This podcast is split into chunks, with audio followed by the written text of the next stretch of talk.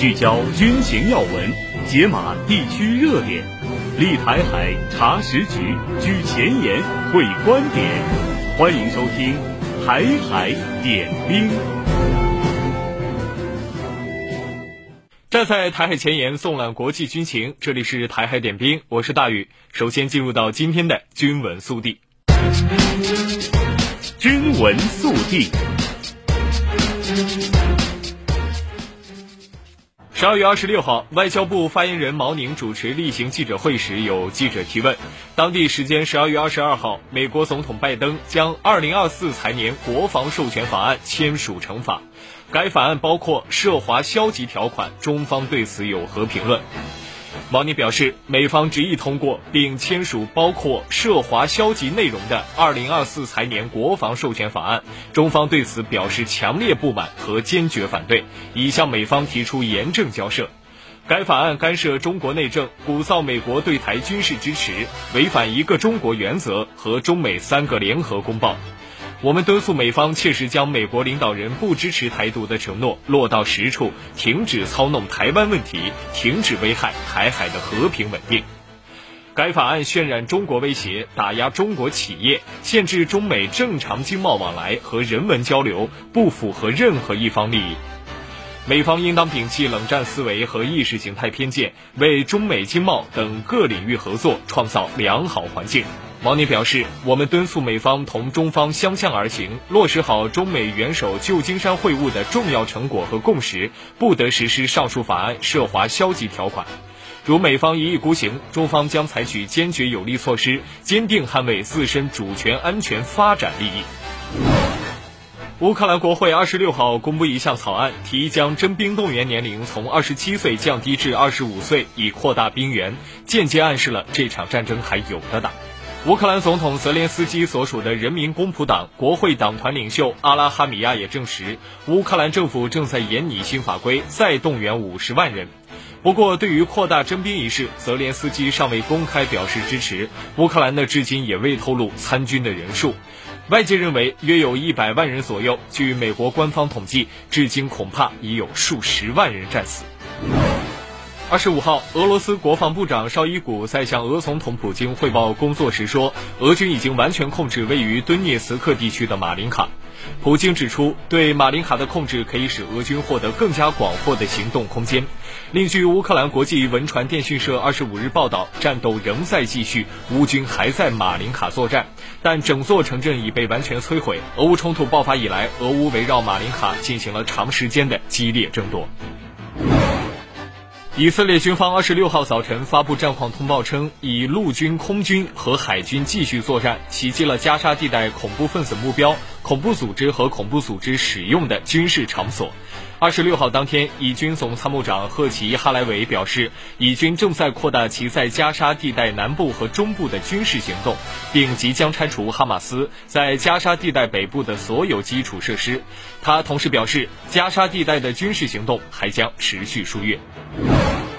据新华社消息显示，联合国安理会近日以十三票赞成、两票弃权的结果，通过对加沙地带人道问题的第两千七百二十号决议。外交部发言人毛宁二十五号在例行记者会上就中方立场答问时表示，中方希望决议得到切实执行，尽快扩大人道援助并设立监督机制，同时实现停火仍然是压倒一切的前提。毛宁表示，中方将继续同各方加强协调，推动安理会及时采取进一步负责任、有意义的行动，为早日平息加沙战火、切实落实两国方案、实现中东和平稳定做出不懈努力。伊朗伊斯兰革命卫队二十五号通报，正在叙利亚担任军事顾问的卫队高级指挥官赛伊德·拉齐·穆萨维当天在以色列对叙利亚的导弹袭击中身亡。伊朗总统赛伊德·伊布拉辛莱西说：“以色列无疑将付出代价。”伊朗伊斯兰革命卫队在一份声明中说，穆萨维是伊朗伊斯兰革命卫队在叙利亚时间最久、经验最丰富的顾问之一，也是已故伊朗高级将领卡西姆·苏莱曼尼的战友。法新社等媒体报道，穆萨维是自苏莱曼尼以来伊朗在境外被杀的最高级别指挥官。为应对也门胡塞武装对与以色列有关船只的频繁攻击，美国宣布主导建立多国联合舰队，以保障在红海地区的航行安全。但该计划刚提出没两天，就传出盟友间存在分歧的消息，并引来外界的诸多质疑。随着红海局势的持续紧张，这支联合舰队面临的挑战和困难也越来越多。卡塔尔半岛电视台认为，既然美国海军在该地区已经拥有大量舰艇，为何还要求其他国家协助？除了避免表现得过于偏袒以色列等政治性的原因之外，美国海军自身能动用的资源其实也远没有纸面上那么多。二十六号，伊拉克总理媒体办公室发表声明，谴责美军以回应民兵组织袭击为借口，对伊境内发动空袭，并指出美军的袭击已致一人死亡、十八人受伤，伤者中还包括两名平民。二十六号晚间，伊拉克民兵武装伊斯兰抵抗组织发表声明称，当天对叙利亚哈塞克省南部沙达迪地区的一处美军基地发射了多枚火箭弹。军文速递。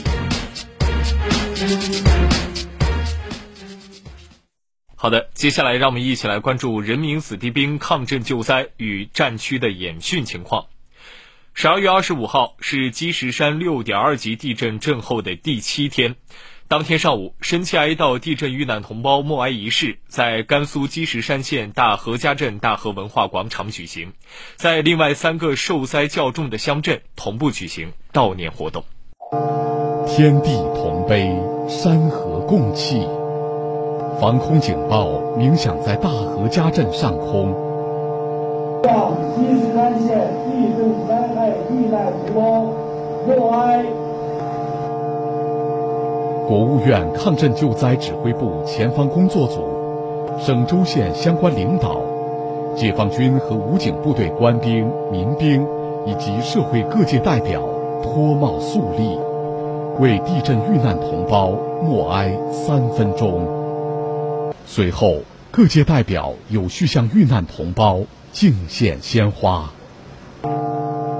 悼念活动还在石园镇秦阴村、柳沟乡嘎集村。刘集乡肖家村三个受灾较重的乡镇同步举行。我们要化悲痛为力量，坚决响应统帅号令，按照上级统一部署安排，全力帮助受灾群众重建美好家园。随着受灾群众陆续搬进安置板房，解放军和武警部队官兵、民兵还将继续为当地群众提供热食供应、医疗巡诊、物资转运等保障。确保群众生活所需。地震发生后，第一时间启动应急响应方案，组织热食供应、医疗巡诊，全力守护人民群众生命财产安全。下午的主要工作，我们就是一人不落的，让我们这些住帐篷的受灾群众全部转移到我们的安置板房，尽我们最大的全力、最快的速度，让老百姓，呃，能够住进相对温暖。呃，有一定保障条件的活动板房。二零零八年十二月二十六号，中国海军首批护航编队从三亚某军港鸣笛起航，赴亚丁湾索马里海域执行护航任务，开启了中国海军走向深蓝的崭新航程。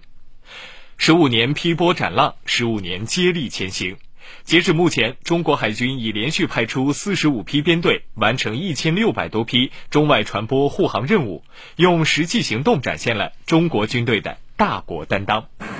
Now we arrived at point A, back to channel one six out. 当地时间十二月十七号，海军第四十五批护航编队安全护送马绍尔群岛级歌剧号化学品油轮抵达预定解护点，完成中国海军第一千六百零四批护航任务。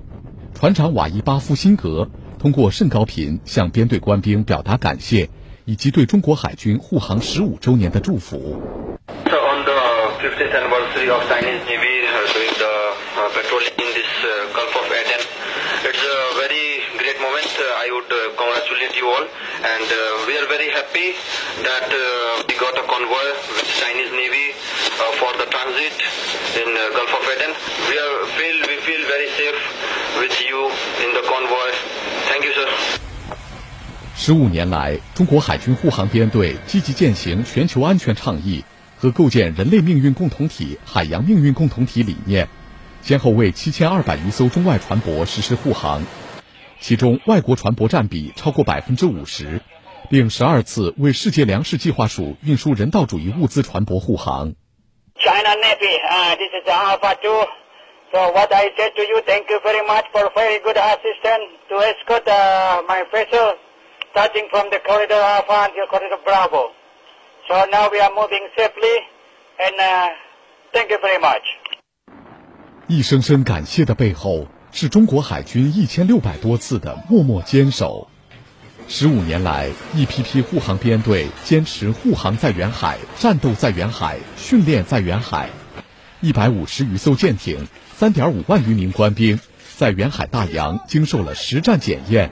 应对多种安全威胁的能力全面提升。一路航行，一路训练，这样的模式在护航中已成为常态。从最初为了护航而训练，到如今护航和训练融为一体。人民海军的训练水平和装备发展都发生了质的飞跃。二零零八年十二月二十六日，由海军海口舰与武汉舰、微山湖舰三艘舰船组成中国海军首批护航编队，从三亚某军港截拦起航，奔赴亚丁湾执行护航任务。二零零九年一月二十九日，武汉舰甚高频电台突然传来急促的呼救声。一艘希腊商船被十一艘海盗小艇围堵，直升机三分钟已经备航好起飞，带着特战队员就往那个求救商船，呃那边过去了啊。去了以后，呃一看，当时情况发回来的视频，确实是十一条小船围着他，当时是特战队员直接就开火，海盗才离开。这是我们第一次遇到这个，就是说真正的海盗袭击商船，我们去营救。面对陌生的海域、陌生的任务，护航官兵在危机四伏中与海盗斗智斗勇，争分夺秒解救遇险船舶。二零一零年十一月二十日，中远公司泰安口轮遭海盗登船袭击，二十一名船员向外发出求救信号。正在亚丁湾执行护航任务的中国海军第七批护航编队徐州舰接到救援命令后，火速前往事发地点，做好武力营救准备。到达这个泰安口人以后，然后我们看到的景象是，当时这个海盗与我们被劫持商船的这个之之前经过的一系列的一个战斗的痕迹，包括我们这个舷窗口的被火箭弹打的那个破洞洞口，还有残留的火箭弹的尾翼。经过几个小时紧张的战斗搜索，特战队员确定登上泰安口轮的海盗已经全部逃离，二十一名船员全部安全获救。当那个安全舱的门打开的一瞬间，我们看到海军，我们心情一下子就激动起来了。这个时候就感觉我们终于获救了，非常感谢呃海军官兵。十五年间，中国海军护航编队针对亚丁湾海盗活动新变化、兵力运用新特点，不断创新护航模式，助力亚丁湾索马里这片世界上最危险海域成为黄金航道。从伴随护航、区域护航，到特战队员随船护卫，护航官兵不断总结和改进护航行动样式，确保了每一次护航行动圆满顺利，每一艘备护船舶百分之百安全。中国海军护航编队是为和平而来，在这十五年间圆满完成了对七千二百余艘商船的护航任务，成功解救了很多商船，有效维护了。国际海上运输通道的安全，呃，护航编队还完成了很多非战争军事行动任务。这些行动包括撤侨和人道主义救援，有力展现了中国负责任大国的担当，呃，同时也获得国际社会的普遍认同和尊重。近日，正在执行海上试训任务的海军李四光舰在南海某海域展开海上损管演练，锤炼部队应对各类突发情况的能力。损管警报！损管警报！主机起火，四句话，迅速组织灭火。主机起火是海上试训任务最为危险的故障之一。担负主机损管任务的官兵迅速穿戴好灭火装具，在微光浓烟的恶劣条件下抵达主机起火点。主机舱内浓烟滚滚，目视距离不足一米。损管队员凭借日常训练经验，迅速按照流程进行处置。演练中模拟队员出现受伤状况，医疗分队快速转移伤员，展开战伤救护演练。主机舱破损进水，四千万斤，主攻排水。成功灭火后，主机舱再次传来警报。接到主机舱进水求援，承担堵漏任务的另一支损管小组快速抵达漏水舱壁，在现场指挥员的调度下，队员有条不紊对漏水点开展堵漏工作，并顺利按要求完成任务。舰艇水管是遂行海上涉水任务的重要保障基础条件。这次训练，我们主要针对复杂态势海域条件下，如何完成舰艇损管任务展开，在实战化训练过程中，提高部队快速反应能力。锤炼部队应对各类突发情况的战斗力。台点兵，稍后回来。睡前放下手机，让你的耳朵回归平静。清晨拉开窗帘，用饱满的笑容迎接阳光。早睡早起，每个健康的睡眠都让你拥抱更好的明天。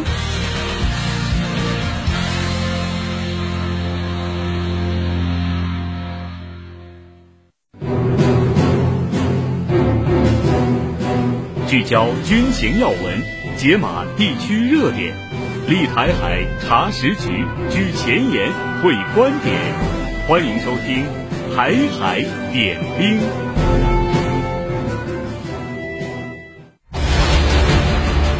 军情观察。好的，欢迎回到《台海点兵》。近日，多艘船只航行至红海及附近水域时，遭遇了也门胡塞武装袭击。多家国际航运企业陆续宣布暂停在红海航行。面对胡塞武装的突袭，十九号，美国国防部长奥斯汀在巴林宣布，美国正在组建一支新的多国部队，以保护在红海过境的船只免受也门胡塞武装袭击。然而，袁周老师却认为，美国的这一举动可能心理层面的安慰功能呢会更大一些，实际的效果应该并不怎么明显。那么，究竟是什么阻止美国组建的多国部队无法保护商船在红海航行？下面请各位听一下袁周老师的分析。随着胡塞武装对红海水域的商船进行接二连三的袭击，红海航运危机的局势正进一步升级。胡塞武装以涉嫌为美国和以色列提供运输服务，已经对红海上航行的多艘商船实施了袭击。面对胡塞武装的海上袭击，美国组建的这支海上多国部队，按照美国自己的说法，主要目的是为各国在红海航行的商船提供护航服务。避免更多商船遭到胡塞武装的袭击，以提振航运公司对红海航线安全的信任，从而降低因胡塞武装袭击红海航行商船而引发的红海航运危机。不过，我认为美国的这一举动可能心理层面的安慰功能会大一些，实际的效果应该并不明显。一方面，需要通过红海的商船数量众多。美国组建的这支多国部队根本无力为每一艘商船提供安全保护。红海位于非洲东北部与阿拉伯半岛之间，是一片狭长的海域，其西北面通过苏伊士运河与地中海相连，南面通过曼德海峡与亚丁湾相连，是世界上最重要的石油运输通道之一。红海也因此成为了世界上最繁忙的海上通道，每天都有数量众多的商船从这里经过。实际上，目前，美国组织的这个多国海上联合护航部队，它的舰艇能不能对每一艘航行在红海的商船提供安全保护，还是要打一个问号。心里没底的航运公司当然不敢冒险走红海航线。另一方面，胡塞武装的攻击手段多样，红海航线的安全性多国部队无法保证。胡塞武装毕竟不是海盗，他们拥有更多更先进的打击商船的手段。除了可以像海盗一样乘坐快艇劫持商船，还可以从岸上发射反舰导弹、无人机和火箭弹击伤甚至击沉这些商船。而护航的多国部队对付海盗应该问题不大，亚丁湾护航行动已经证明了这一点。但是对付胡塞武装可能还欠点火候，除非美国亲自率领这支多国部队登陆也门，将胡塞武装彻底消灭，否则哪家航运公司会铤而走险？不惜蒙受巨大损失而走红海航线呢？从目前的情况来看，各大航运公司也的确宁愿花费更多的费用绕道好望角，也不愿意冒险走红海这条死亡航线。没有商船走红海，美国组织这支多国部队也就没有什么实际意义了。实际上，真的要解决红海航运危机，组织多国部队护航，最多是治标之策，而不是治本之策。要想恢复红海的安宁与繁荣，根本之道还是要促进巴以冲突的和平解决。只有当本轮巴以冲突实现真正停火之时，才是红海航运危机最终得以解决之日。好的，非常感谢袁周老师的精彩点评。台点兵稍后继续。吃的是大陆辣条，喝的是台湾奶茶。双十一一起嗨，TikTok 里有你有我，两岸生活圈你来我往，不问东西。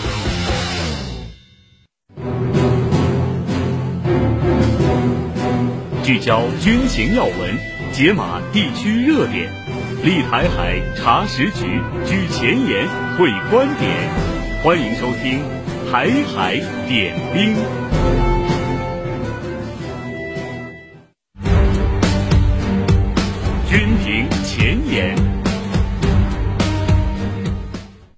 据中外军媒观点，集合各方的专家言论。欢迎来到军评前沿。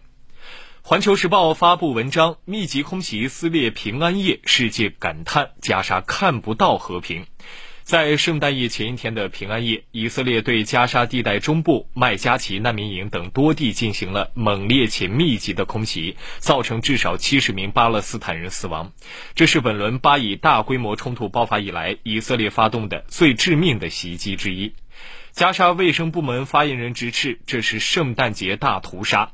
尽管新的一年即将到来，但以色列对加沙的袭击仍在持续进行。巴以冲突的血腥暴力看不到一点结束的影子。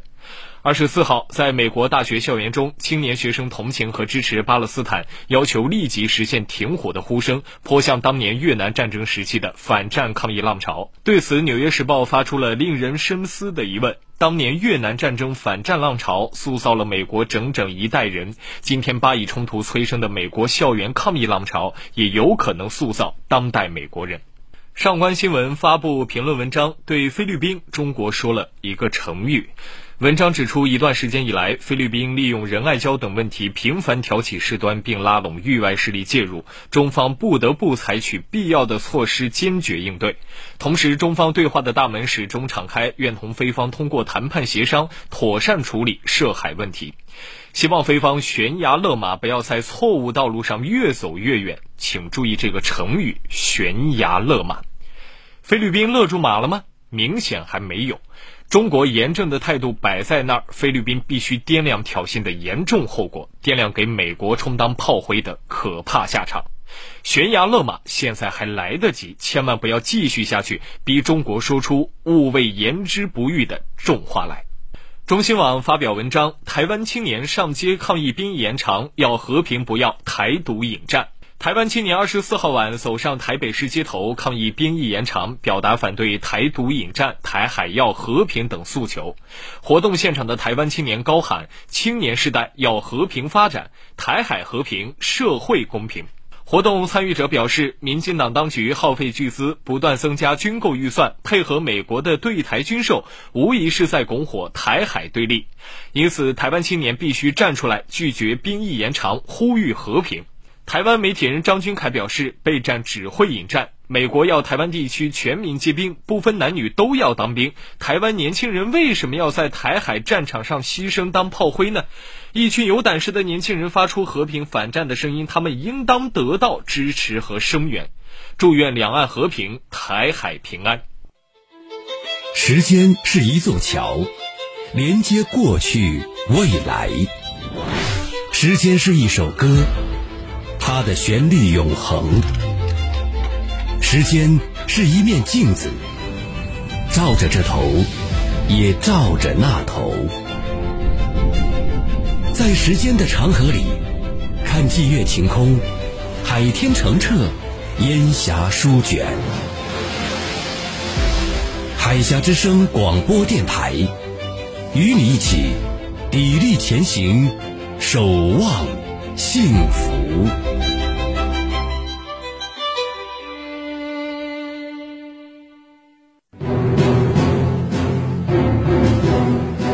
聚焦军情要闻，解码地区热点，立台海查实局，举前沿，会观点。欢迎收听《台海点兵》。欢迎各位继续回到台海点兵。今天的兵器室环节，我们再次邀请原国防大学副教授、江苏海院士官学院院长、海峡之声特约军事观察员袁周老师为大家介绍俄罗斯的武器装备。听众朋友们，大家好，我是袁周。今天呢，我将和大家聊聊俄罗斯空天军装备的现役战略运输机。战略运输机呢，是一个国家空军是否称得上战略空军的重要标志。苏联解体之后呢，俄罗斯从前苏联空军继承了一支庞大的战略运输机机队，从而保证了俄罗斯空天军可以继续享有战略空军的称号。不过，在俄罗斯战略运输机的军阵中呢，只有载重一百五十吨的安幺二四普鲁斯和载重八十吨的安二二雄鸡，载重四十到五十吨的伊尔七六三款苏联时期研发的军用运输机。由于苏联时期生产战略运输机的安东诺夫设计局和马德西奇公司都位于乌克兰，加上俄罗斯缺乏研发资金，因此一直以来，俄罗斯空天军只能依赖对这些苏联时期的战略运输机进行修修补补，来维持其大国空军的地位。不过，瘦死的骆驼比马大，即使如此，俄罗斯空天军依旧拥有世界第二大规模的战略运输机队，并且具有不可小视的战略空运能力。伊尔七六是俄罗斯空天军拥有的数量最多的战略运输机，现役的数量大约在一百零六架左右。如果加上民用或者封存可以随时投入使用的伊尔七六运输机，俄罗斯最高一次大约可以调动约二百五十架伊尔七六运输机。伊尔七六运输机是苏联伊留申设计局在上个世纪六十年代后期研发的一款四发大型运输机。其装备的四台 D 三零幺涡轮风扇发动机是前苏联索罗维耶夫设计局研制的第一种大涵道比涡轮风扇发动机，单台推力就可以达到一百一十七点六千牛。强劲的动力使伊尔七六具备了航程远、载重大、速度快的优异性能。该机最大载重量可以达到六十吨，最大飞行速度可以达到每小时八百五十公里，最大航程为五千公里。而且可以在设备不全的简易机场完成起降。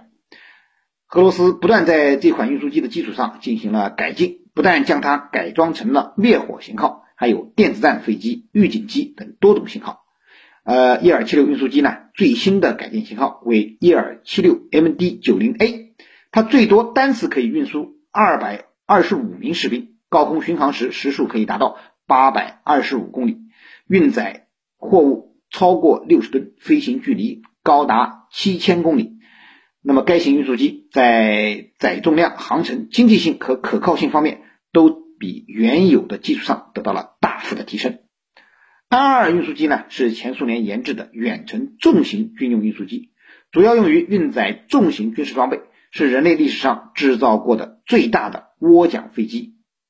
苏联解体之后呢，呃，不少安二运输机啊被废弃。大部分呢都摆放到了飞机坟场，或者被分解成了零件储备。但是呢，也有少部分安二经过俄罗斯的修理翻新之后呢，重新飞上了蓝天，至今仍然在俄罗斯空天军服役，发挥余热。绰号鲁斯兰的安幺二四运输机是世界上第二大的战略运输机。目前呢，俄罗斯仍有二十六架在役，是目前俄罗斯装备的最大的运输机。安幺二四运输机呢，最大载重量达到了一百五十吨，最大起飞重量为四百零五吨，运载能力是美国的 C 五战略运输机的一点二五倍，也是我们中国的运二零的二点三倍。翼下装有四台推力为两万三千四百千克的 D 幺八 T 涡扇发动机，并带有反推力装置，最大飞行速度可以达到每小时八百六十五公里，升限一点二万米，最大航程一万五千公里。载油量二百三十吨，起飞滑跑距离为两千五百二十米，着陆滑跑距离为九百米。